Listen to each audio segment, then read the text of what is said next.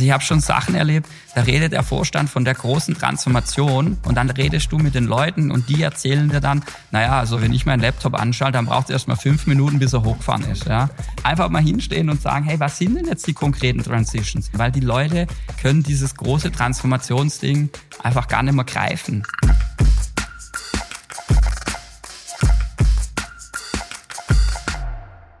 Herzlich willkommen zu einer neuen Folge Zukunftszeichen Podcast. Heute mit dem Schwerpunktthema trendbasierte Strategieberatung. Mein Name ist Stefan Lingner. Zu Gast bei Zukunftszeichen Marcel Aberle. Er ist Geschäftsführer beim Zukunftsinstitut in Wien und Keynote Speaker. Mit ihm möchte ich über die aktuelle Stapelkrise und den hieraus entstehenden Herausforderungen für Unternehmen unterhalten. Über seinen Research-Fokus, Konnektivität, Innovationen und systemische Methoden, zum Beispiel den Trend Canvas als Werkzeug und sein aktuelles Buch. Hallo Marcel, herzlich willkommen. Hi Stefan, freut mich, servus. Wir sitzen ja hier heute im Werk 2 zusammen, eigentlich fast in deiner Heimat. Vielleicht ja. kannst du dich mal kurz unseren Hörern vorstellen. Ja, mein Name ist Marcel Aberle, bin 38, geboren in Heilbronn, in Neckargattach, aufgewachsen in Schweigern, ähm, war dann lange hier auch tätig bei der TDS in Neckarsulm, also ist ja auch ein, ein Steinwurf von hier. Ja, und bin jetzt aber schon elf Jahre in Wien, also wirklich eine, schon eine lange Zeit. Und seit, ja, seit vier Jahren am Zukunftsinstitut und eben seit drei Jahren auch in der Geschäftsführung und beschäftige mich eben explizit mit dem Thema Trends, Trendentwicklung, gesellschaftliche Entwicklung und vor allem für mich halt immer wahnsinnig spannend, wie kann man das dann für Organisationen übersetzen? Ja? Also welche Trends sind für uns relevant und warum? Und was müssen wir tun, um diese Potenziale zu ersetzen? Das ist eine ganz einfache Frage, die aber doch immer wieder sehr kompliziert ist. Und äh, ja, das ist so mein Daily Business, das zu tun. Okay. Am Anfang gibt es ja immer die Frage, was ist Zukunft für dich? Mhm. Du hast, glaube ich, mal gesagt, es gibt für dich die Zukunft nicht. Und deswegen ja, ist die Frage umso spannender. Ja, das, also das ist eine super, die kriege ich auch echt oft gestellt, die, die Frage. Und Zukunft ist eine Vorstellung. Das Einzige, was von der Zukunft existiert, sind die Gedanken und die Projektionen über die Zukunft in unserem Kopf. Das ist das Einzige, was von der Zukunft existiert. Und daher existiert Zukunft an sich per se nicht, weil diese Gedanken, die ich in meinem Kopf über die Zukunft mache, diese Prognosen, die Projektionen, die passieren ja im Jetzt. Ja? Und daher existiert die Zukunft nicht. Und ähm, ich glaube, dass das auch ganz spannend und wichtig ist zu verstehen, ähm, dass Zukunft halt immer eigentlich nur eine Vorstellung ist und nicht mehr und nicht weniger. Und ähm, das ist eben ein Thema, wo ich glaube, viele unterschätzen auch, wie wichtig halt diese Bilder sind, die wir von der Zukunft haben. Ähm, weil die wiederum auf unser Handeln in der Gegenwart einfach einen großen Einfluss haben. Ja. Und dementsprechend auf unsere Zukunft. Und da redet ihr von diesen Möglichkeitsräumen, die man dann eigentlich erklimmen sollte oder ausfüllen sollte. Ne? Genau, also für uns ist Zukunft ein Möglichkeitsraum, weil sie existiert nicht und von dem her kann man sie gestalten. Es ist ein, es ist ein Gestaltungsraum, genau. Du hast ja gesagt, dass du eigentlich aus dem Bereich ja, IT bei der TDS warst, du bei Siemens, glaube ich, mhm. auch mal. Ja. Wie wird man dann Zukunftsforscher? Ja, wie wird man Zukunftsforscher? Ich habe mich einfach immer schon sehr für, generell für das Thema Innovation und Fortschritt begeistert. Also was gibt es Neues? Welche Möglichkeiten entstehen daraus? Welche Potenziale entstehen daraus?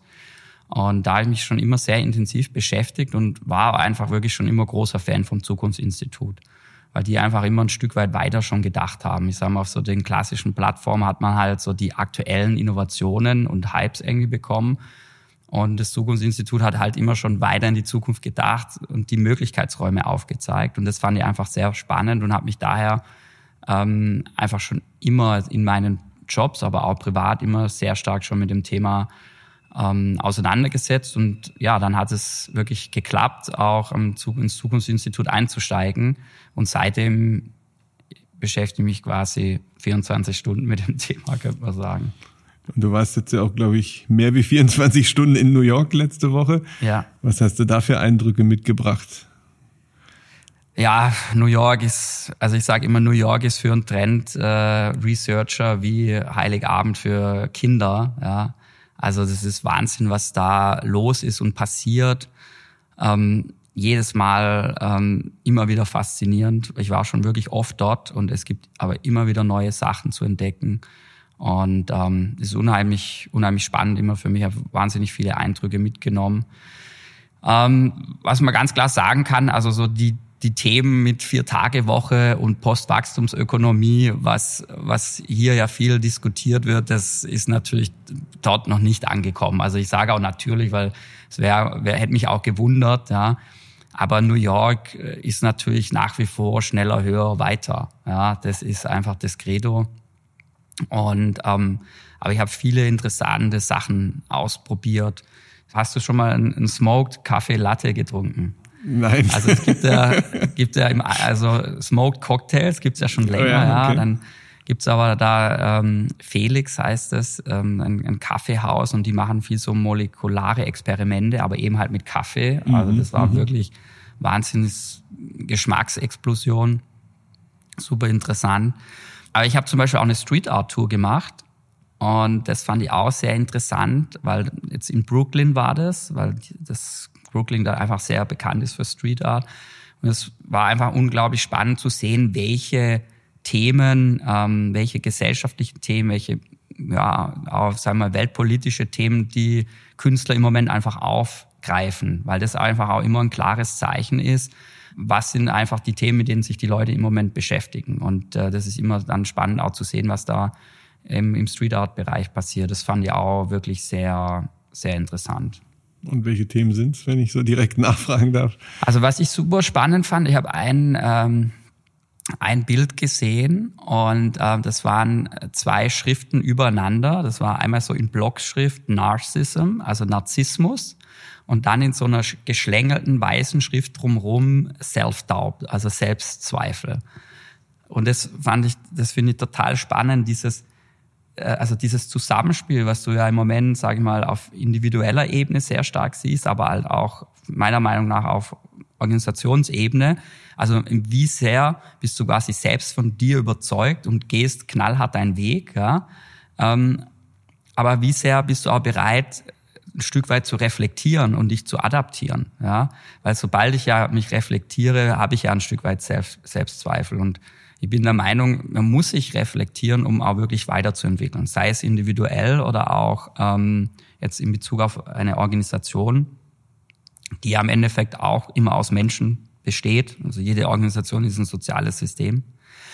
Und das fand ich wahnsinnig spannend. Ähm, also diese Darstellung, ja, weil sehr das ja, plakativ auf zwei Wörter. Ja. Genau, mhm. sehr plakativ und auch wie das optisch dargestellt war, fand ich unheimlich interessant und ja, ansonsten muss man sagen, waren halt so die die Klassiker. Ähm, Neökologie, Nachhaltigkeitsthema war war ein großes Thema, aber auch einfach gesellschaftliche ähm, Entwicklungen wie jetzt Black Lives Matters war natürlich ein Thema. Also, da steckt wirklich viel drin, ja. Das ist wirklich sehr spannend und vor allem ist es halt immer künstlerisch dargestellt. Ja? Und ähm, aber diese Messages, die eben da im Fokus stehen, ähm, sind finde ich immer sehr interessant, ja, weil es ist auch wieder ein, so ein Zeichen von was treibt die Leute um und was ist im Moment wirklich wichtig. Ja.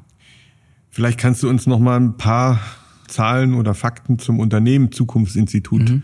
mitgeben und ähm, ja und und vielleicht auch noch so ein bisschen dieser kritische Zukunftsoptimismus für mhm. was ihr steht, was ja. damit gemeint ist. Gerne, ja. Also vielleicht paar Fakten zum Institut. Es wurde 98 gegründet von Matthias Horks. Man könnte sagen, er hat ja so das ganze Thema Trend- und Zukunftsforschung in Europa, zumindest im deutschsprachigen Raum im Endeffekt aufgebaut. Wir haben quasi Niederlassungen in, in Wien, äh, zwei Büros in Frankfurt und dann auch noch Kollegen in, in Hamburg und in, in Berlin sitzen. In Summe sind wir rund 50 Angestellte. Und es funktioniert dann so, dass unsere Researcher sich hauptsächlich auf den gesellschaftlichen Wandel und auf die Megatrends fokussieren, ja, wo es ja immer ein bisschen so drum geht, so ein Umbrella quasi über alle Trendentwicklungen zu spannen. Ja, also was sind jetzt wirklich die Megatrends? Und dann haben wir eben ein großes Expertennetzwerk mit Experten und Expertinnen, die dann sehr fokussiert sind. Also auf, da sind dann alle Industrien und Bereiche dabei. Also sei es Food, Health, Mobilität, Technologie, die sind dann eben sehr fokussiert. Und in diesem Netzwerk quasi ähm, machen wir diesen Trend Research und schauen eben gemeinsam auf diese Welt mit den unterschiedlichen Expertenbrillen, wenn man so sagen möchte. Äh, und so entstehen quasi die, die Studien. Da publizieren wir zehn Studien im Jahr, Trendstudien zu den unterschiedlichsten Themen. Und dieses Expertennetzwerk ziehen wir quasi auch immer in der Beratung dann dazu. Ja, mhm. Weil wir haben ja heutzutage so eine große Komplexität, du kannst es alleine nicht mehr greifen, sondern nur wenn du viele unterschiedliche Blickwinkel mit einbringst, hast du die Möglichkeit und die Chance, einen einigermaßen 360-Grad-Blick zu bekommen. Und das ist quasi die ganze Idee hinter dem Zukunftsinstitut. Und der kritische Zukunftsoptimismus, das ist einfach unser, ja, unser Attitude. Also so nach dem Motto, wir sind kritisch, also wir sehen schon, was in dieser Welt passiert und auch was Schlechtes passiert. Da haben wir im Moment ja einiges davon. Aber wir sind eben auch Zukunftsoptimisten. Da komme ich auf dieses Eingangsstatement zurück, weil wir die Zukunft eben als Gestaltungsraum sehen. Ja, und sagen, hey, wir fokussieren uns darauf, Entwicklungen, die es in der Welt gibt, die es in unserer Gesellschaft gibt, die es in den einzelnen Märkten gibt, da aufzuzeigen, hey, welche, welche Muster erkennt man dort eigentlich und welche Potenziale entstehen dort raus. Und dann geht es darum, die Unternehmen zu motivieren und es ihnen aufzuzeigen und zu sagen, hey, schaut, das, da ist ein Potenzial, das passt zu euch, nehmt das und gestaltet daraus die Zukunft.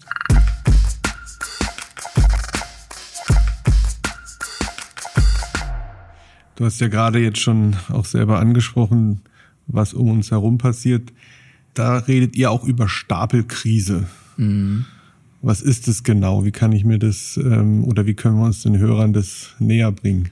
Ja, die Stapelkrise. Also ist im Endeffekt einfach eine Krise stapelt sich über die andere. Ja. Mhm. Also das, ich meine, wir haben das ganze Thema mit dem Klimaschutz. Ja, dann haben wir das ganze Thema äh, mit äh, Corona, wo uns massiv beeinflusst auf den unterschiedlichsten Ebenen. Und jetzt haben wir noch die, den Krieg in der Ukraine, der auch wieder diese großen Abhängigkeiten aufzeigt, die wir inzwischen in, der, in dieser komplexen Welt haben. Und man merkt natürlich, wie das eben alles zusammenspielt ja, und ähm, welche Auswirkungen das hat auf unterschiedlichsten Ebenen, sei es emotional, also gerade jetzt ähm, die Corona-Geschichte oder auch der Krieg in der Ukraine hat da auch viel, also da steckt ja auch viel Emotion drin, ja, vor allem wenn man vom Krieg spricht. Aber man merkt es ja auf allen Ebenen, sei es äh, Lieferketten, ja, Rohstoffpreise etc. pp. Also das Ganze hat ja immer einen riesen, einen riesen Rattenschwanz und im Moment merkt man eben, wie sich so die ganzen Krisen eben stapeln. Ja, also es gibt eine Krise und die sind ja dann oft auch mit connected miteinander und vernetzt und deshalb ähm, sprechen wir eben im Moment von Stapelkrisen. Ja. Mhm. Genau, und das macht natürlich auch immer eine höhere Komplexitätsgrad natürlich ja. automatisch aus, wenn die ineinander greifen. Und was mir aufgefallen ist, ist eigentlich euer Trend-Canvas. Ähm, mhm.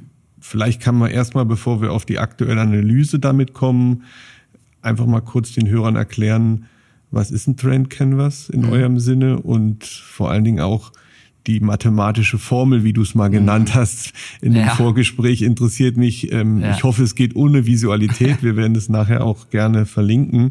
Ja. Aber vielleicht kannst du es mal erklären, nach welcher Logik ihr da vorgeht. Ja, also die, die Trend Canvas ist ein, äh, ist ein Modell, ähm, eine, eine Canvas, wie, gibt ja viele Canvas-Modelle inzwischen, wie zum Beispiel die Business Model Canvas, mhm, die vielleicht mhm. einige Hörer oder Hörerinnen auch kennen. Es ist ein Modell, das mir hilft, komplexe Dinge zu sortieren, ja, einzusortieren und eben in Beziehung zueinander zu bringen. Und wir haben das eben speziell genutzt für Trendentwicklungen. Ja, also wenn man jetzt über einen Trend nachdenkt oder auch über so eine Krise, da haben wir ja schon gesprochen, das ist komplex. Der Trend an sich ist komplex und so eine Krise jetzt wie zum Beispiel in der Ukraine ist ja auch total komplex. Und dann denkt man darüber nach und dann hat man, ach Gott, jetzt was machen wir mit der Energieversorgung? Und jetzt äh, habe ich gehört, die Audi kriegt keine äh, hat Probleme mit der Zulieferung der Kabelbäume und, und, und. Jetzt kann man dann immer hinreißen und jetzt kommen die Flüchtlinge. Also tausend Auswirkungen. Ähnlich ist, wie, wie wenn man zum Beispiel über autonomes Fahren nachdenkt. Ja. Aha, da braucht man dann keinen Führerschein mehr und dann gibt es keine Unfälle mehr. Aha, dann braucht man ein anderes Versicherungssystem. Also dann gibt es keine Strafzetteleinnahmen mehr. Straf Hast du mal gesagt. Genau, es gibt keine Strafzettel mehr. Okay, wie ne, verdienen dann die Kommunen Geld? Und so hat man eben diese ganzen, ähm, also diese, diesen ganzen Wulst irgendwie im Kopf. Und die Trenncanvas hilft mir einfach, das mal runterzuschreiben und eben einzusortieren. Ja, Also wirklich mal einzusortieren und zu schauen, wo passiert denn eigentlich was. Und ähm, es ist eben auch ein sehr ganzheitliches Modell. Das heißt, es geht quasi los bei der Natur. Ja, das ist der größte Kontext. Dann kommt quasi der Mensch, der Teil der Natur ist. Dann kommt quasi die Gesellschaft. Ja, also die Gesellschaft gibt es ja quasi nur, weil es den Menschen gibt. Und Teil der Gesellschaft ist dann die Wirtschaft. Teil der Wirtschaft ist wiederum mein spezifischer Markt, wenn man jetzt von einer Organisation spricht.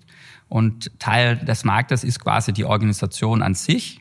Und in der Organisation gibt es dann wiederum Verfahren und am Ende gibt es eine Art von Produkt, sei es was physisches oder auch eine Dienstleistung. Und ähm, das sind quasi die einzelnen Spaces, wie wir systemtheoretisch sagen. Man könnte ja auch einfach sagen, das sind die einzelnen Spalten. Und im Endeffekt nehme ich die ganzen Sachen, die ich in meinem Kopf habe, und schreibe die mal in die ganzen Spalten rein. Also wo passiert denn was und tut die verlinken. Ja? Und dann erkenne ich eben die Zusammenhänge und auch einfach ganz neue Muster. Ja? Und kann dann auch eben Ableitungen treffen. Aha, wenn das jetzt hier passiert, ähm, wenn wir beim autonomen Fahren bleiben, ja, es gibt kaum noch äh, Strafzettel, naja, dann fallen den Kommunen äh, großen millionenstelligen Betrag an äh, Einkommen ab, an Strafeinkommen. Ähm, spannend, ja. Wie, wie müssen die denn dann darauf reagieren? Dann brauchen die quasi andere Prinzipien, wie sie eben Geld verdienen. Und dafür gilt es. Also es ist im Endeffekt ein Modell, ein Denkmodell, das mir einfach hilft, ganzheitlich zu denken. Es ist eigentlich nicht mehr und nicht weniger. Und eben immer mit einer Facette natürlich fokussiert, Folge Sachen abzuleiten, genau. um dann wiederum nachher genau. im Ganzen die Abhängigkeiten zu genau. erkennen. Genau, wenn ich dann mhm. mal dieses, wie wir sagen, Big Picture haben, also wenn mhm. ich quasi alle Spalten ausgefüllt habe und in Verbindung gebracht haben, dann habe ich quasi ein Big Picture und sehe mal und sehe, wie das alles zusammenhängt und was da alles passiert. Und auf Basis dieses Big Pictures kann ich dann wirklich erkennen, okay, und welche Risiken und Potenziale entstehen jetzt daraus, ja, um dann letztendlich wirklich Konsequenzen abzuleiten und klare Action Points zu definieren. Also priorisieren ja. und dann ja. umzusetzen. Okay, genau. spannend. Und, und jetzt habt ihr das auch sehr aktuell eben zur aktuellen Kriegssituation ja angewendet. Genau, ja. Als War Impact Analyse mhm. steht auch bei euch kostenlos zum Download auf der mhm. Webseite. Wenn man sich die ähm, Megatrends mit dem größten Impact anguckt, was kannst du da vielleicht unseren mhm. Hörern ähm, für einen Einblick geben?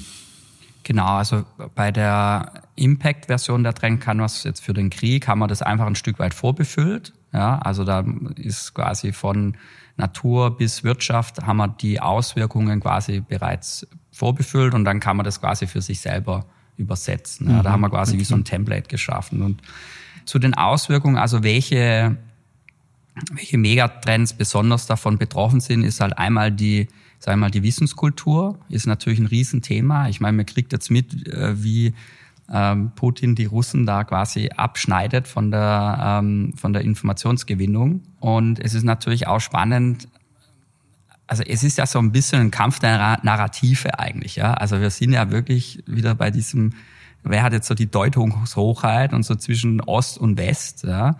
Das sind so die Erzählungen. Und ähm, deshalb ist natürlich das ganze Thema äh, Wissenskultur und Zugang zu Informationen und auch das Thema, also wo kommt diese Information her, also das Prüfen der ähm, quasi Quellen und natürlich auch das Thema Fake News, ja, ähm, ist natürlich ein Riesenthema es gab ja diesen Hackerangriff von Anonymous, ja, die dann irgendwelche äh, äh, Streaming-Diensten mhm. der, der Russen gekabert haben, um da mal zu platzieren und Bilder zu zeigen, was da in der Ukraine eigentlich wirklich abgeht, weil dann, so wie es aussieht, scheinen die die nicht mitzubekommen, wirklich. Ja. Also Wissenskultur ist natürlich ein Thema. Das Riesenthema ist natürlich der Megatrend Sicherheit. Also das ist einfach eine ganz neue Dimension der Bedrohtheit, von der wir sprechen, ja, weil da geht es jetzt wirklich um äh, territoriale Themen und Grenzen und es ist eigentlich eine, eine Verteidigung von Grenzen und Werten, könnte man sagen ja, wo wir, wo wir ja ganz klar sagen jetzt im Westen, hey, das, da macht man immer mit. Ja, und ist ja Wahnsinn, wie konsequent die Firmen sich da rausziehen und zurückziehen. Das hätte ich selber nie gedacht. Es ist ein hybrider Krieg, daher auch das Thema Sicherheit, weil es ist ja nicht nur auf der physischen Ebene findet der Krieg statt, sondern eben auch im digitalen Raum. Ja.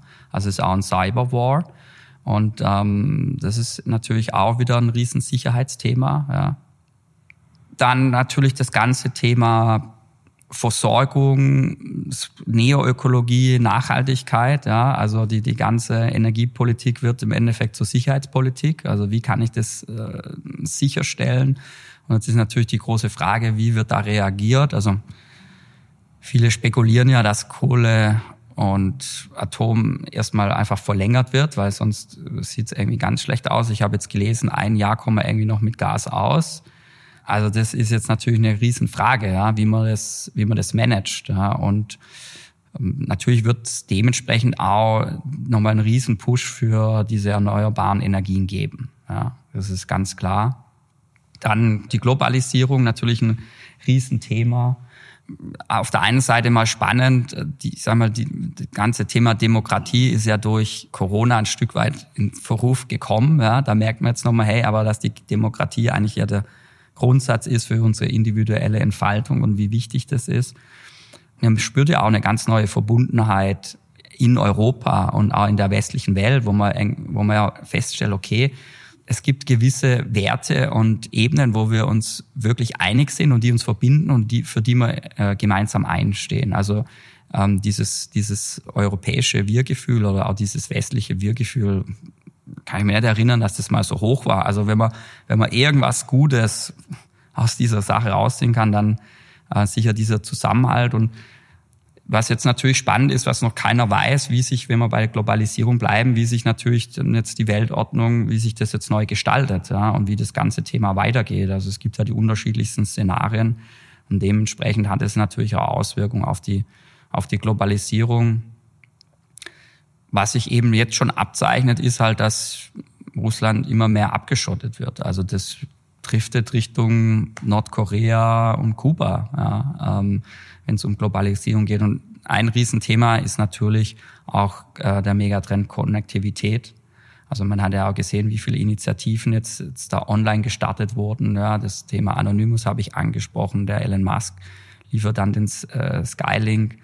Aber es ist natürlich auch eine große Frage auch hier immer, wie, also wie, wie ist man vernetzt, ja, und wer hat Zugriff zu welchen Informationen? Das spielt dann natürlich wieder stark zusammen mit der Wissenskultur, ja. Also hat da, wer, wer, wer hat auch die, die Hand über welchen Medien und so weiter und so fort, ja. Also das sind natürlich, ähm, diese Megatrends sind natürlich sehr stark jetzt betroffen und kriegen auch nochmal einen großen Push. Ja. Also Sicherheit, muss ich sagen, war immer wieder eine Diskussion. Aha, Sicherheit, ist das ein Megatrend? Ich glaube, da diskutiert jetzt niemand mehr drüber, ob das ein Megatrend ist oder mhm. nicht. Also ich meine, im Vorfeld habe ich mir natürlich schon auch Gedanken gemacht, ob wir so tief eben in diese aktuelle Krisensituation einsteigen sollen. Aber wenn ich so von mir ausgegangen bin, und deswegen glaube ich, wollte ich das auch mit den Hörern ähm, teilen, mhm. haben eure Sichtweisen mir auch schon in der Corona-Zeit ähm, ja eben diesen gewissen Zukunftsoptimismus mhm. gegeben. Mhm. Zumindestens konnte ich mit euren Thesen und auch hier mit dieser Analyse konnte ich meine Fragen einordnen. Mhm. Und das ist jetzt eine ganz persönliche Sache, weil ich kann mich natürlich mit den täglichen Nachrichten ähm, ja lahmlegen, um es mal so zu sagen, ja. und auch blockieren. Ja. Oder ich kann sagen, okay, was hat es für Auswirkungen? Was ist meine kleine Organisation? Was muss ich da tun? Wie muss ich mit den Mitarbeitern umgehen? Mhm. Ähm, was kann ich ihnen für ähm, Sichtweisen auch an die Hand geben, um damit umzugehen in ihrem Kosmos? Und ich glaube, das habe ich eben bei euch immer sehr geschätzt, ohne jetzt zu schleimen, mhm. aber einfach ganz konkrete Handlungsempfehlungen zu geben. Mhm. Und eben mit dieser Analyse kann ich konkret arbeiten und deswegen stellt es auch kostenlos zur Verfügung, um dann natürlich irgendwo diesen ein, zwei Schritten klarer oder ähm, ähm, deutlicher eben zu sehen.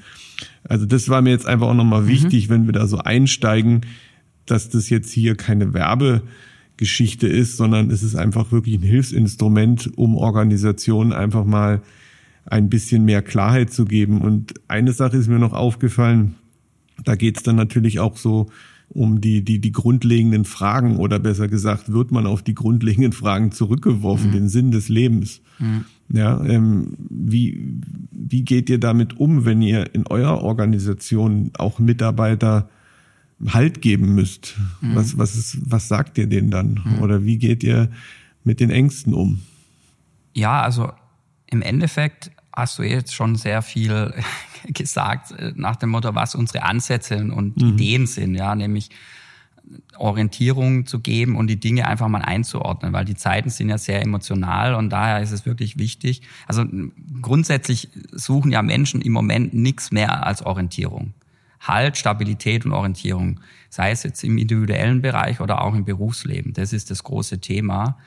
Und ähm, und von den Themen, so wie wir das nach außen machen, machen wir das im Endeffekt auch, nach innen. Ja, also wir haben ja schon gesprochen, Zukunft existiert grundsätzlich nicht, sondern es sind diese Projektionen. Ja, und dieser kritische Zukunftsoptimismus, dass Zukunft ein Gestaltungsraum ist. Ja? Und der, der dritte Punkt, der da quasi mit reinspielt, ist im Endeffekt das Thema, dass Zukunft primär eine Entscheidung ist, die im Innen passiert. Das heißt, bei mir als Individuum beziehungsweise bei mir als Organisation. Ja. Also weil man hat ja immer das Gefühl, wenn wir mit den Menschen reden, naja, die Zukunft kommt jetzt von außen auf, auf mich zu. Ja und irgendwie so ein bisschen das Gefühl, ich, ich stehe da und da rast irgendwas auf mich zu und ich kann gar nichts dagegen machen. Ja. Äh, und jetzt im Moment in diesen Krisen ist das natürlich wahnsinnig verstärkt noch. Ja. Aber wir müssen einfach verstehen, klar, die, wir haben viele Umfeldvariablen, die uns beeinflussen. Ja. Aber wir müssen im Endeffekt immer verstehen, das Entscheidende ist, wie ich mich entscheide, damit umzugehen. Das, so entsteht im Endeffekt Zukunft. Ja. Natürlich muss ich mich mit dieser Krise auseinandersetzen, ob ich will oder nicht. Natürlich muss ich mich mit Komplikationen und Einflüsse von Corona auseinandersetzen, ob ich will oder nicht. Aber Zukunft entsteht immer daraus, wie ich mich entscheide, damit umzugehen. Und das hat man ja auch jetzt auch in der Corona-Geschichte schon gesehen. Ja, viele Firmen, die sind waren total erstarrt und so mhm. nach dem Motto, ja, mhm. wir sind ja hilflos und wir können nichts machen. Ja, und andere Firmen haben gesagt, okay, hey, da gibt's große Herausforderungen, aber es gibt auch Chancen und Potenziale und lass uns die doch nutzen und lass das Beste draus machen. Ja. Und, und ich glaube, in diesen Potenzialen ist eine Sache, die immer noch jetzt mitspielt, eben nicht nur Sinn des Lebens, sondern ja. auch der Sinn der Tätigkeit. Genau. Also ob es der Purpose ist oder ob es ganz einfach Themen sind, die eben über die nächste Generation oder aktuelle Generation hinausdenken. Also für was mache ich etwas? Ja. Das bekommt, glaube ich, nochmal dadurch total. eine weitere Facette. Absolut, total. Und bei, bei uns, um auf die initiale Frage zurückzukommen, bei uns ist eben so, dass wir haben also eine ganz klare Identität, für was wir stehen. Wir haben auch ein ganz klares ähm, Manifest, Mission könnte man sagen, wo wir hinwollen, ja, oder wie wir, also wie wir quasi arbeiten, was unser tägliches Doing ist und wir haben auch eine ganz klare Vision. Ja. Und das sind eben entscheidende äh, Elemente, die den Menschen auch in der Organisation einfach Halt geben. Mhm. Ja. Und das ist meiner Meinung nach auch die größte Empfehlung, die ich allen geben kann. Ja, diese Themen, die müssen einfach, also diese Ankerpunkte, ich spreche immer von Ankerpunkten, die mhm. müssen einfach definiert sein wo komme ich her, was ist meine DNA, was ist oder was ist meine Mission, wie man es auch immer formulieren möchte, gibt es ja mittlerweile ganz viele äh, Möglichkeiten. Und vor allem auch, wo möchte ich hin? Also für welche Zukunft möchte ich stehen? Mhm. Was passt zu mir und was passt auch nicht? Und das sind eben Orientierungspunkte, Ankerpunkte, die mir unheimlich viel Halt geben. Und vor allem dann auch, wenn diese ganzen Impulse von außen kommen, ja, diese ganzen, sag ich mal, Puls, Impulse wie jetzt Corona, äh, wie dieser Krieg, ja, wenn ich, wenn ich da eine klare Vorstellung habe, wo komme ich her, wer bin ich und wo will ich hin, will ich hin, dann fällt es mir auch deutlich leichter, Entscheidungen zu treffen, wie ich damit umgehe. Ja. Und das ist ein, einfach ein Riesenthema. Auch bei der Auswahl von Trends ist es das Gleiche, weil da kommen die Unternehmen immer und sagen, na ja, jetzt sagen Sie uns doch mal die zehn wichtigsten Trends. Dann sage ich, na ja, aber also für was wollen Sie denn stehen? Naja, wir wollen ja, wie, was für wollen wir stehen? Ja, wir wollen Geld verdienen. Ja gut, das will jeder. Das ist mir schon klar, dass sie Geld verdienen wollen. Aber äh, Profit machen allein, das, das, das gibt keine Orientierung mehr. Ja, und ähm, und nur wenn ich weiß, wie das Unternehmen tickt, sage ich mal, ja, was ist deren Mission, was sind ihre Zukunftsbilder, also wo wollen die eigentlich hin, für was wollen die stehen, dann kann man auch super draußen schauen und sagen, okay, das sind gesellschaftliche Entwicklungen und wirklich auch ganz konkrete Trends und Best Practices, die zu euch passen. Weil man muss einfach verstehen, die Möglichkeiten im Außen, die sind mittlerweile endlos. Mhm. Die sind wirklich man muss echt sagen, die sind wirklich endlos. Und deshalb braucht man eher diese Klarheit im Inneren, sei es als Individuum oder auch als Organisation. Man braucht diese Klarheit im Inneren und dann kann man auch viel einfacher mit dem Außen eben umgehen.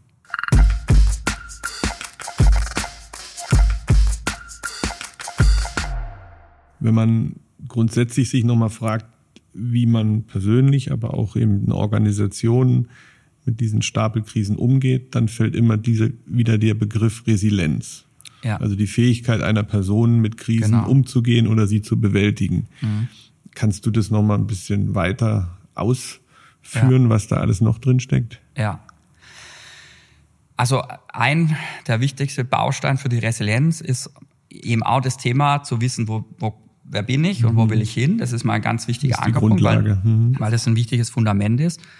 Und bei der Resilienz ist es einfach so, also früher hat man es immer als Synonym benutzt für Robustheit. Mhm. Und man hat immer davon gesprochen, die Resilienz. Fels also so in der Brandung. Diesem, ja, so, es ist so dieses, also im Amerikanischen hat man ges gesprochen von dem Bounce Back. Ja, also du bist robust und dann kommt quasi ein Input von außen, der gibt dir dann irgendwie einen Haken und du bist aber so robust, dass du wieder in den Eingangszustand zurückkommst. Du hast ja dieses Bounce Back, du federst zurück, ja. Und mittlerweile in Bezug auf diese Stapelkrisen und auch einfach diese ganzen Entwicklungen, die uns um uns ja wirklich parallel passieren, geht es eben nicht mehr um dieses Bounce Back, sondern es geht eigentlich um dieses um ein Bounce Forward. Also man nimmt quasi, es gibt eine Veränderung im Außen, es gibt ein, eine Herausforderung, ähm, wie auch immer das man beschreiben möchte. Und dann bounce man eben nicht zurück, sondern man adaptiert sich und entwickelt sich weiter. Ja, also man nimmt einen gewissen diese, Schwung mit. So. Genau, man mhm. nimmt diesen mhm. Schwung mit und mhm. sagt, okay, das Alte funktioniert halt nimmer und aber das Neue hat ein Potenzial und das nehmen wir mit und gestalten das neu. Ja, das ist halt echt eine riesen Herausforderung, das muss man auch sagen. Wir Menschen sind einfach Gewohnheitstiere, ja. Wir wollen Sicherheit und Stabilität, wie wir mhm. vorher schon besprochen haben. Aber es funktioniert halt nicht mehr anders. Also ich kann, also ich ja, das hab, ist schon ja, letzt, letzt, ganz klar. Also das ist auch die größte Herausforderung, eben auch Mitarbeiter ja auf diese Unsicherheit, die irgendwo ja. nicht als ähm, ähm, ja nicht als Unfähigkeit zu gelten hat, sondern darauf natürlich auch einzugehen und, und immer wieder neugierig zu sein, ja. was Neues zu entdecken. Das sehe ich auch bei uns, ist eine große Herausforderung, gerade wenn man auch berät oder mhm. Kommunikationsthemen auf dem Tisch hat, dann muss man immer wieder um die Ecke denken, um da auch ja. vorwärts zu kommen, ganz klar. Total, ja. Jetzt haben wir mal eine, diesen Trend Canvas als Methode ein bisschen kennengelernt. Welche Methoden setzt ihr noch ein, um Unternehmen bei der Transformation zu begleiten oder vielleicht sie auch einzuleiten? Mhm. Ähm, was, was, was habt ihr da noch im Anführungszeichen Werkzeugkoffer? Ja, also wir haben, ich habe ja vorher gesprochen von dem Thema quasi Analyse von DNA und Identität, ja, also wo kommt mhm. man her, ähm, dann von dem Thema Vision, wo will man hin, ja, mhm. und dafür haben wir eben auch Methoden entwickelt. Also wir haben quasi eine eigene Methode entwickelt, um Visionen zu entwickeln. Die basiert auf der Emotionsforschung, also da greifen wir auf Emotionen zurück und die These quasi dahinter ist zu sagen, hey, man kann eine Vision eigentlich nicht erfinden, also macht aus unserer Meinung sie nach. Sie ist da. Man muss sie finden. Man also sie muss mhm. da sein. Sie muss mhm. irgendwo veranlagt sein und die muss man eben herausarbeiten und nicht einfach jetzt einen lustigen Workshop machen und sagen, jetzt überlegen wir uns halt irgendwie mal eine coole Vision. Das, das, das hat einfach nicht die Kraft. Und aus unserer Meinung findet man das eben am besten in den Emotionen, weil da steckt die ganze Leidenschaft, da steckt die Passion, da steckt aber auch der Charme, da steckt der Stolz, ja. Ähm, und da haben wir eben eine Methode entwickelt, um das herauszuarbeiten. Und dann haben wir mit dem, mit dem Future Room eine Methode entwickelt, wo es ganz stark darum geht, mal herauszuarbeiten, hey, welche Zukunftsbilder? Ja, wir haben ja vorher von diesen Projektionen gesprochen. Wir haben ja gesagt, die Zukunft existiert nicht, sondern es existieren nur diese Projektionen. Ja, aber diese Projektionen haben wir auch schon angesprochen, haben großen Einfluss auf mein Handeln in der Gegenwart und deshalb haben wir eine Methode entwickelt, wo wir das quasi herausarbeiten. Also welche Bilder existieren dort, welche Denkmuster existieren dort. Also wie denkt diese Organisation über Zukunft nach? Ja, was sind blockierende Denkmuster? Was sind enablende Denkmuster? Was sieht sie? Was sieht sie nicht? Also was sind auch solche Blindspots? Um eben ähm, auch dann herauszufinden, zu was ist diese, also was passt zu dieser Organisation und auch ein Stück weit zu was ist sie auch imstande. Viele CEOs überfordern dann ihre Organisation total, weil sie halt, da sehen sie einen neuen Trend und natürlich wäre das cool und sie wollen das machen. Aber wenn du halt dann einfach, wenn du deine Organisation nicht dafür aufgestellt ist, ja, wenn du die Kultur nicht dafür hast, wenn du die, die Strukturen und so weiter nicht hast, dann, dann schaffst du das oft nicht. Und ähm, genau, dafür haben wir eben auch eine Methode entwickelt, und ja, dann haben wir auch, ähm, wenn es jetzt zum Beispiel darum geht, einen neuen Blick auf die Kunden zu werfen, arbeiten wir zum Beispiel mit den Lebensstilen. Das ist auch eine, ähm, eine Methode, die wir selbst entwickelt haben, wo wir quasi mit 18 Lebensstilen die Gesellschaft quasi abbilden, die Gesellschaftstypen abbilden. Und dann geht es okay. quasi darum zu schauen, okay, und welche habe ich schon, welche habe ich noch nicht, welche passen zu mir, welche passen nicht. Und daraus kann man dann auch wieder Produktideen oder Kommunikationsstrategien ab, äh, also ist so ein bisschen was wie so Personas auf die Gesellschaft. Genau, auf Basis mhm. der Lebensstile, wenn man die quasi analysiert, kann man dann sehr gut dann auch nochmal Personas zuspitzen. Dann haben wir quasi so ein Übermodell, das nennen wir Business Map, wo diese ganzen Punkte dann wieder ineinander fließen. Weil im Endeffekt, das ist unsere Überzeugung, muss ja alles zusammenpassen. Also sowohl der, der innere Antrieb, also die Vision, wo will ich hin, sowohl als auch die Trends im Außen, das muss zusammenpassen. Und dann geht es eben darum, was leite ich dann strategisch ab? Ja, welche Kunden passen zu mir? Ja, was hat es mit meiner Organisation zu tun? Welche Potenziale entstehen daraus? Was hat es mit meinen Partnern zu tun? Welche Potenziale entstehen daraus für bestehende, für neue Partner? Und letztendlich natürlich dann auch für die Produkte und eben auch für die Kommunikation. Und das muss aus unserer Sicht muss das alles zusammenpassen. Ja? Und das baut ja auch alles aufeinander auf. Ja? Man spricht ja immer von dieser Authentizität. Ja, das mhm. muss authentisch sein. Und äh, aus meiner Sicht passt, kann man auch nur Dinge wirklich authentisch verkaufen, wenn es auch wirklich in, in, seinem Antrieb veranlagt ist. Ja, also wenn man wirklich da einen Zugang dafür hat. Ja, und nicht, weil man es macht, weil es halt ein Trend im Außen ist. Dann mhm. kann ich, dann kriege ich das nicht hin. Und wenn man so für sich in so eine Transformationsreise starten will, dann ist der Future Room eine gute Methode, habe ich gelernt, weil den vor kurzem haben wir den ja. bei uns mal gemacht, um ihn kennenzulernen. Ähm, das ist so ein guter Einstieg, um einfach mal sehr kompakt zu analysieren, wo stehe ich, wo komme ich her und, und welche Konsequenzen leiten sich daraus ab. Ne? Genau, ja. Also der Future Room ist so zum Start einfach unheimlich spannend, weil er, wie gesagt, diese, also die, ich sage immer so, der, der analysiert eigentlich mal so die DNA eigentlich mhm. einer Organisation. Und das ist aus meiner Sicht einfach die, die Grundlage von allem. Also wenn ich mal verstehe, wie die Organisation tickt, welche Denkmuster da, da sind, welche Blindspots da sind, welche Themen im Moment äh, die, die Organisation beschäftigt, dann habe ich einfach schon mal ein super Fundament, um dann zu, zu schauen, okay, und wie machen wir jetzt weiter? Was sind jetzt die großen strategischen Hebel, an denen wir arbeiten müssen? Und aus der Erfahrung sind die immer ganz unterschiedlich. Also bei manchen geht es darum, an der, am Marketing und der Kommunikation zu arbeiten, ja, wo man merkt, hey, die haben eigentlich ein super Produkt und, und ähm, aber für, für das Außen, für den Kunden, für die Kommunikation haben sie gar keinen Zugang dazu. Ja. Das ist total unterschätzt oder sie wissen gar nicht so recht, wer ihr Kunde ist. Ja. Bei anderen wiederum merkst du, okay, das ist eigentlich eher eine Businessmodellgeschichte. Ja. Bei anderen ist es das Produkt. Bei manchen Szenarien merkst du aber auch, okay, die brauchen eigentlich eine komplett neue Vision. Ja. Kannst du ein paar Beispiele nennen, ohne vielleicht den, den, die Quelle oder sowas preiszugeben, was euch da aufgefallen ist schon alles? Ja, es war wirklich schon alles dabei. Also wirklich von Organisationen, wo du sagst, hey, die sind eigentlich super aufgestellt, die surfen jetzt auch im Endeffekt auf dieser Nachhaltigkeitswelle, sage ich mal. Aber sie müssen einfach ähm, in Sachen Marketing und Kommunikation besser werden und vor allem das, die ganzen Chancen, wo eben durch die Digitalisierung entsteht, die halt auch einfach aufgreifen und nutzen und vor allem aber auch für sich übersetzen. Jetzt nicht einfach nur auf Teufel komm raus digitalisieren, weil man halt digitalisiert, sondern wirklich überlegen, wie kann ich meine Identität, das kommen wir wieder bei dem Thema, wie kann ich das quasi digital übersetzen? Ja, wie, mhm. wie, welche Möglichkeiten ergeben sich daraus? Wir haben auch schon, ähm, also es war ein produzierendes Unternehmen, bei denen, was ich jetzt genannt hat. Ja, da haben wir aber auch schon mit einem Verband äh, gearbeitet, ähm, wo man einfach gemerkt hat, okay, die müssen, also die, der, der ganze Verband, also, also die ganzen äh, Mitglieder quasi, die ganze Industrie, ja, die müssen einfach äh, sich auf neue Businessmodelle einlassen. Also die haben immer so dieses klassische, ja, wir produzieren was und dann verkaufen wir es, ja.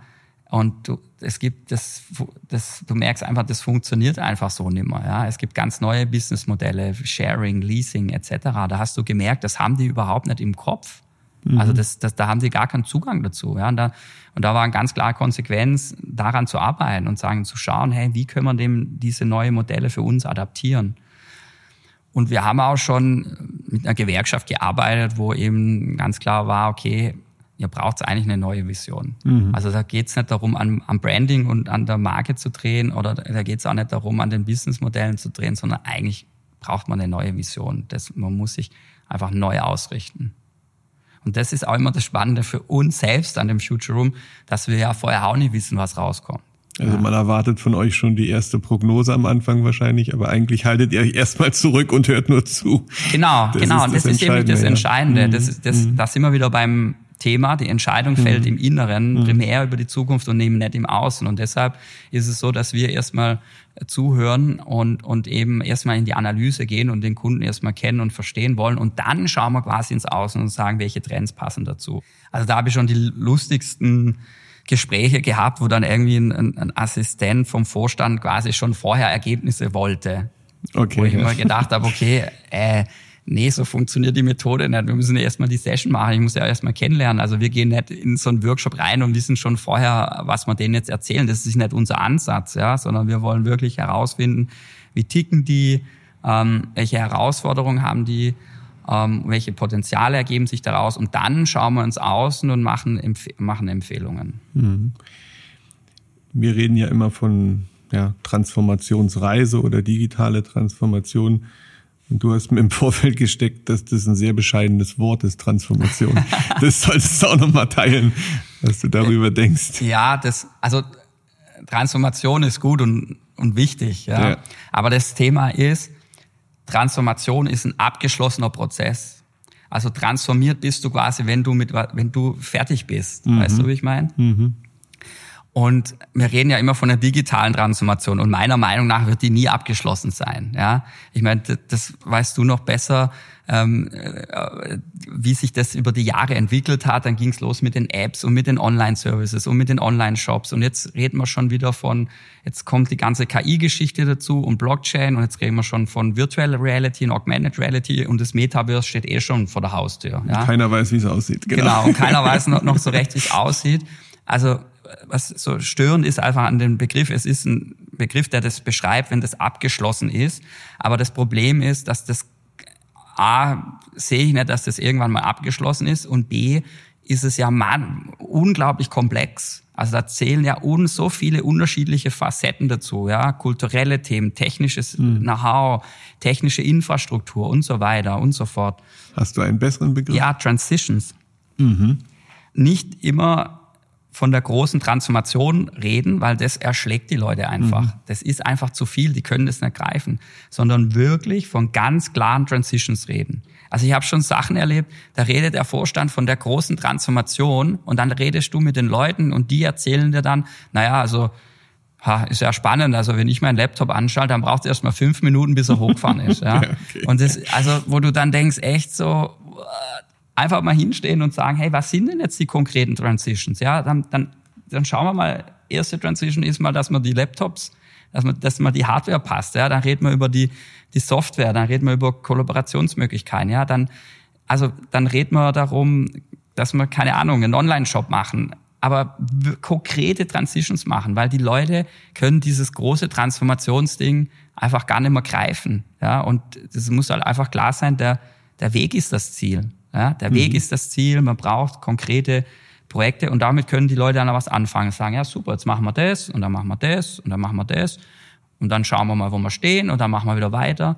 Und, das, und man das, hat das Gefühl, man ist auf der Reise und auf dem genau, richtigen Weg. Ja. Genau, mhm. deshalb sind eben unserer Meinung nach die Transitions eigentlich das, das Entscheidende. Ja. Okay. Und das wären auch teilweise solche Konsequenzen, die aus so einem Future Room rausfallen, wo man sagt, okay, wenn ich sie priorisiere, können genau. das solche einzelnen genau. Stufen sein, die sinnvoll sind anzugehen. Ja. Okay. Ja. ja. Und jetzt hast du auch noch ein Buch geschrieben. Also ihr schreibt ja viele Publikationen mhm. oder ihr veröffentlicht Publikationen. Aber was ich auch immer gut fand, sind diese Workbooks. Und da mhm. hast du auch eins veröffentlicht. Genau. Ganz aktuell. Genau. Aber deswegen bist du nicht hier, aber das sollten wir trotzdem betonen. Genau, ja, ich habe äh, quasi das Workbook zur, zur Trend Canvas gesch geschrieben. Ja, also da viele Jahre ja mit dem Modell gearbeitet und das am Institut auch in, entwickelt und eben auch ein, ein Prozess im Endeffekt dazu entwickelt, ja, weil ich einfach gemerkt habe, so jetzt für Menschen wie mich, die halt viel systemische Analysen machen und auch strategisch arbeiten, ähm, die den legt man einfach dieses, diese Canvas hin, diese Trend Canvas, die Vorlage und die können relativ gut damit arbeiten, relativ schnell, ja. Aber ich habe einfach dann oft gemerkt, Menschen, die das halt nicht als täglich machen oder auch nicht so strategisch arbeiten, die tun sich da wahnsinnig schwer, ja. Und so habe ich sukzessive einfach einen, einen, einen Prozess und eine Systematik entwickelt, wie man wirklich Schritt für Schritt quasi mit dieser Canvas ähm, arbeiten kann, um eben Trends äh, mal auszuwählen. Ja, welche sind eigentlich die passenden Megatrends und welche Subtrends sind spannend und dann eben mit der Canvas das auszufüllen und ähm, die Konsequenzen abzuleiten. Ähm, und das halt alles wirklich in ein schönes, rundes ähm, Produkt in dieses Workbook gepackt. Muss man schon sagen, das waren schon jetzt zwei, zweieinhalb Jahre, ja, wo das, äh, wo in der das entwickelt wurde, ja. Aber weil es halt eben auch ein Modell ist, was du eben auch erfahren wolltest und ja. damit auch mit Erfahrung anreichern im genau, Endeffekt. Ja, genau, also es war mhm. immer so die Idee einfach dahinter, ähm, eben ein Modell zu schaffen, das, sag ich mal, leicht zugänglich ist, ja, das, den, das einfach so ein bisschen so hands-on hat, ja. Alle anderen Modelle bei uns, die sind ähm, schon sehr komplex auch, ja. Äh, und so war einfach die Idee, mal so eine Hands-on-Methode zu entwickeln. Also wir haben ja auch die Megatrend-Map, ja, wo die Megatrends drauf sind und die einzelnen Subtrends. Und es war schon immer, also es war einfach die Idee dafür, wirklich ein konkretes Tool zu bauen, wo wir sagen, okay, jetzt haben wir die Trends und jetzt nehmen wir uns da einer raus, der spannend klingt und wie, wie arbeiten wir jetzt mit dem? Mhm. Ja, weil das Thema ist, du hast, also die, die klassische Arbeit mit Trends ist, du hast einen Trend und dann machst du halt Ideation also Design Thinking etc. und baust daraus ein Produkt. Das ist eigentlich so der klassische Umgang mit Trends, den es viele Jahre schon gibt und der absolut auch gut ist. Ja? Also wenn du sagst, hey, mir geht's nur darum, neue Produkte zu entwickeln, dann ist es super, ja, in die Ideation zu gehen. Aber wenn du eben sagst, hey, ich möchte es mal auf strategischer Ebene analysieren und wirklich ganzheitlich analysieren, also was hat es auch für Auswirkungen auf meine Organisation und meine Verfahren ja, oder auf meinen Markt, ähm, dann brauchst du eben ein, ein, ein, systemisches Modell, das diese Komplexität im Endeffekt auch abbildet. Ja, ja ich merke schon, da könnte entstanden. man jetzt, da könnte man noch lange reingehen in die Details. Jetzt sind wir schon ein bisschen fortgeschritten in der Zeit, deswegen würde ich gerne noch mal ähm, ja einfach auch noch mal auf deine Region zurückkommen, Heilbronn, Heilbronn-Franken. Ähm, wie guckt man da aus Wien drauf, auf die Entwicklung ja. hier in deiner Heimat? Ja, ja. Ja, spannend. Also ich muss sagen, als ich äh, das Angebot aus Wien bekommen habe, habe ich nicht lange überlegen müssen, um wegzugehen von hier. So ehrlich möchte ich sein. ja. Also in Sachen Kreativität, äh, Innovation war das damals für mich einfach nicht wahnsinnig spannend. Ja, da habe ich einfach immer gewusst, okay, da muss es mehr irgendwie geben. Ja, und deshalb habe ich auch nicht lange gezögert, ähm, dann nach Wien zu gehen. Ja, und ich, ich bin ja noch sehr stark ver, verwurzelt auch hier. Also die Familie, Freunde wohnen ja alle noch hier in, in, in Schweigern und Umgebung. Und ja, also ich bin wirklich begeistert, was da jetzt die letzten elf Jahre passiert ist. Also ähm, wie sich Heilbronn da entwickelt hat, was da alles Neues gibt. Ich meine, es ist ja auch Universitätsstadt und durch die TUM-Kombination genau. Genau. Mhm. Und dann gibt's ähm, den also KI-Park, der den jetzt eröffnet. Den KI-Park gibt's und die Experimenta mhm. und mhm, das genau. äh, Buga äh, quasi Areal und und und. Also da hat sich schon wirklich wahnsinnig viel, wahnsinnig viel entwickelt. Also da bin ich echt begeistert, ja. Und, und wenn man so als Zukunftsforscher oder ähm, ähm, Trendforscher drauf guckt, was, was muss Heilbronn beachten aus deiner Sicht bei diesen vielen parallelen Projekten, mhm. ähm, dass man sich da nicht verzettelt? Also oft ist ja die Kritik, ja. dass das ähm, ja, dass da halt einfach vielleicht zu wenig ineinander greift und ja, eins nach dem anderen kommt. Mhm. Ja, da kann ich nur auf mein Eingangsstatement zurückkommen. Ja? Also wichtig ist eben immer die Identität, wo okay. komme ich her und wo mhm. möchte ich hin. Und mhm. das sind einfach die Ankerpunkte auf der Basis, wo man dann eben die Entscheidungen trifft. Also was passt halt dazu und was passt vielleicht nicht dazu. Ja? Also ist es schon die Frage, was ist das für eine Stadtvision, was ja. ist das für eine Vision von der Schwarzstiftung? Genau, ja. Lebenslanges Lernen, da steckt sicherlich eine Menge drin und da wird auch viel auf diesem Pfad gegangen. Ja. Aber ähm, richtig, also es ist Universitätsstadt, Wissensstadt, Bildungscampus der Zukunft, Heimat des Codes, habe ich mir aus einem anderen Podcast ja. mal hier rausgeholt, als ich mit dem Thomas Bornheim von der 42 gesprochen habe. Also ja, das sind schon spannende Sachen, die mhm. hier aus meiner Sicht wirklich das Thema ist, wie vernetze ich die? Ja. Also wie verbinde ich die so, dass daraus eben diese wirklich eine große, starke Zukunftsmarke oder ja. Vision auch entsteht, wo alle ja. hinterher laufen, mehr oder weniger, oder auch einzahlen. Das ist vielleicht das, woran man aus meiner Sicht auch noch klarer arbeiten kann. Ja, ja absolut, ja. Also ich habe, ich, also du hast ja eh schon angesprochen, ich kann das jetzt auch nur von außen sagen, ja. Mhm. Ich habe schon mhm. das Gefühl, dass da ist jetzt wirklich wahnsinnig viel passiert. Und man hat jetzt auch einfach irgendwo so ein neues Plateau ein Stück weit erreicht. Und ich glaube, dass es jetzt, ich weiß nicht, ob es das früher so gab. Früher gab es halt die einzelnen Industrien hochburgen und die haben halt irgendwie ein Ding gemacht, ja. Und jetzt, jetzt, jetzt also jetzt begegnet man sich da auf einer ganz anderen äh, intellektuellen und kulturellen Ebene, ja. Und da ist natürlich spannend, wie greift das zusammen, ja. Aber und das kann aber auch unglaublich stark sein, ja, ja wenn man das schafft, ja. Ja, also ist es ein Grund, eine Niederlassung fürs Zukunftsinstitut in Heilbronn zu machen, oder? Es wäre ja jetzt zumindest Frankfurt, Wien, Heilbronn, ist jetzt nicht so schlecht. Ja. Okay. Da muss ich mal mit den zwei Inhabern sprechen, genau. wie die das sehen. Wie die das sehen. naja, gut. Hast du einen, einen persönlichen Zukunftsoptimismus? Oder wie sieht dein persönlicher aus? Besser also, gefragt. Also mein, mein Thema mit der Zukunft ist, ähm, also ich baue ganz stark auf die Zuversicht. Zuversicht. Die Zuversicht, ja. Also das Ding ist mit dem... Nicht Hoffnung, sondern Zuversicht. Genau. Also das Ding ist einfach, wenn, wenn wir aktuell in die Zukunft schauen, dann haben wir einfach viel zu viele Hoffnungen. Mhm. Wir haben die Hoffnung, dass der Krieg schnell vorbei ist. Wir haben die Hoffnung, dass er keine Atombombe wirft. Wir haben die Hoffnung, dass wir die Corona-Geschichte geregelt bekommen. Wir haben so viele Hoffnungen, wenn wir an die Zukunft denken. Also wenn ich mit den Menschen rede. Und das Thema bei der Hoffnung ist einfach, dass du halt immer ein Gap zwischen soll und ist hast. Ja? Also es ist nicht so, wie es sein sollte. Und du hast halt eben die Hoffnung, dass dieser Gap geschlossen wird. Und das erzeugt einfach Stress im Gehirn, weil es eine sogenannte Inkohärenz erzeugt, weil soll und ist nicht zusammenpasst. Mhm. Ich sag mal, der, der Hardcore-Optimist, der sagt dann, alles wird großartig, alles wird super, gehen wir vorwärts. Ja, das ist auch so ein bisschen der, der amerikanische Weg, würde ich sagen. Mhm. Ja. Ähm, aber die Zuversicht, die Zuversicht sagt einfach, ich bin zuversichtlich, dass egal was passiert, ja, also dass die Entwicklung eigentlich offen ist, dass man das schafft und dass man das hinkriegt, ja, dass man davon überzeugt ist, ja, dass man das einfach schafft, ja, dass man, egal welche Entwicklung es nimmt, dass man überzeugt ist davon, man sich, dass man sich adaptieren kann und dass man das in die in die richtige Lenk, äh, Richtung lenken kann, dass es für einen selber, für die für die Organisation, von über wem man auch immer wieder spricht, dass man das eben hinbekommt.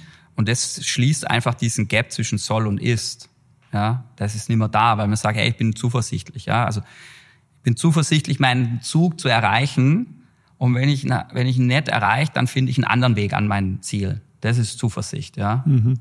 Und ähm, das nimmt einfach viel, viel Stress, weil eben dieser, dieser Gap nicht entsteht. Und im Moment äh, glaube ich eben, wir haben viel zu viel Hoffnungen und dementsprechend auch viel zu viel Stress. Wir sollten es viel mehr mit der Zuversicht. Ähm, Aber dann ist da auch ja. ein bisschen Urvertrauen drin in Zuversicht. Ja, ja. Mhm. genau. Mhm. Ja, spannend. Also spannend hast du auch oft gesagt. Für mich ist und war das Gespräch sehr, sehr spannend. Ich glaube, ja, wir könnten sicherlich noch, und das würde ich vielleicht auch gerne im Nachhinein machen, nochmal das ein oder andere Thema speziell rausgreifen, wo wir vielleicht nochmal ein bisschen tiefer gehen, weil ich glaube, wir könnten schon mit dieser ein oder anderen Methode vielen Unternehmen helfen, ja, entweder irgendwo den, den Blick über den Tellerrand zu wagen oder ganz einfach Zukunft mal anders auf die Organisation anzuwenden und wirklich reinzuhorchen, was steckt da eigentlich alles drin. Es ist sicherlich klar, ne, die eigene DNA reden viele drüber, aber oft wird sie halt doch im Führungskreis mhm. diskutiert und nicht wirklich bis in das letzte Glied irgendwo erfahren. Mhm. Das habe ich auch schon oft gemerkt. Also das fände ich vielleicht noch eine schöne zweite Folge, wenn du mal Lust hast, dass wir da noch tiefer gehen. Gerne, Persönlich ja. würde mich noch interessieren, was ist dein Zukunftsprojekt in den nächsten ein, zwei Jahren vielleicht? Boah, mein eines Zukunftsprojekt. Puh, das ist eine gute Frage. Also ich habe so viele, da könnte ich jetzt wieder eine, nochmal eine Stunde drüber Das schaffen wir nicht. Das schaffen wir, glaube ich, nicht. Das schaffen wir nicht. Aber ähm, die, die Trend kann was, kann man schon sagen. Das ist, das ist so ein Stück weit mein Baby auch. Ja. Klar, das so ehrlich muss man sein. Und wir haben diese vorbefüllte Version ja schon für Corona damals gemacht, diese Corona-Impact-Analyse. Jetzt haben wir das für Ukraine gemacht, die War-Impact-Analyse. Und ähm, ich möchte jetzt auch mit, ähm, mit zwei Expertinnen für die SDGs, also für die Social Development Goals. Da möchte ich zum Beispiel auch eine äh, vorgefertigte Version erstellen, also wo man dann sagen kann, okay, welche Auswirkungen, Potenziale entstehen eigentlich aus den SDGs. Ja mhm. äh, daraus. Und so, das sind, das ist für mich einfach ein spannendes Thema, ja, das immer wieder weiterzuentwickeln, da Vorlagen, vorgefertigte Trendanalysen ähm, zu entwickeln, um ja, dem, den Menschen halt eben, und da kommen wir wieder zum Eingangsthema zurück, Orientierung und Hilfestellung äh, zu liefern, ja, weil ich glaube, die Welt ist so komplex, ähm, was wir brauchen, ist Orientierung und ähm, das ist auf jeden Fall ein Auftrag, den wir haben am Zukunftsinstitut und den auch ich persönlich habe. Vielen Dank, Marcel. Das war jetzt wirklich eine sehr spannende Stunde, vielleicht sogar über eine Stunde. Ich denke, wir haben vielen Hörern ein bisschen Klarheit oder konnten Klarheit mitgeben. Dafür danke ich dir und ich hoffe, dass wir uns widersprechen. Vielen Dank, Stefan. Hat mich sehr gefreut. Danke, Stefan.